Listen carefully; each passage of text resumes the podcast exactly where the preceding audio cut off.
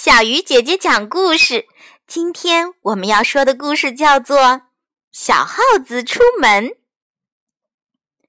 小耗子出生一个月了，它既能跑，也能爬高爬低。于是，小耗子认为自己已经是像妈妈那样大的大耗子了，可以出门见见世面了。谁知，他刚把这个要求向妈妈一提，妈妈立刻把头摇得像拨浪鼓似的，说：“出门不行，不行，外面太危险。我只出去一会儿，很快就回来的。”小耗子哀求道。妈妈心一软，就答应了。小耗子从黑黑的洞里爬出来，来到地面上。立刻，一片阳光照在他的身上。小耗子左看看，右看看，见地上长着青青的小草，开着五颜六色的小花，还有许多蝴蝶、蜜蜂在花间飞来飞去，到处充满了生机。呀，世界这么大，这么奇妙呀！小耗子望着周围陌生的一切，不由惊奇地想。他爬呀爬，猛然看见一个奇怪的家伙出现在眼前。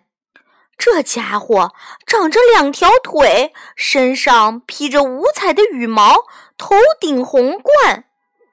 他看见小耗子，就喔喔喔地叫着，并张开翅膀，很惊异地盯着他。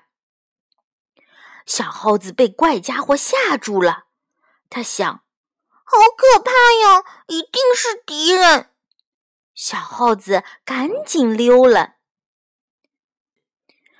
他走着走着，看见不远处有个大大的动物正在晒太阳。它浑身雪白，一条长尾巴盘在身上。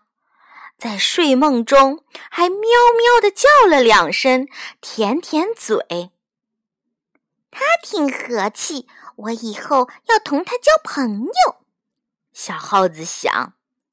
回到家，小耗子把今天的事儿告诉了妈妈，妈妈却惊慌地说：“喔喔叫的是公鸡，它样子吓人，却不可怕。”喵喵叫的是猫，它样子和气，却是我们耗子的敌人。小耗子听了，说：“妈妈，我错了，今后我绝不会以外貌来判断是朋友还是敌人了。”亲爱的小朋友，小耗子最后悟到的道理是什么呢？小鱼姐姐讲故事，今天就到这里了，我们明天再见。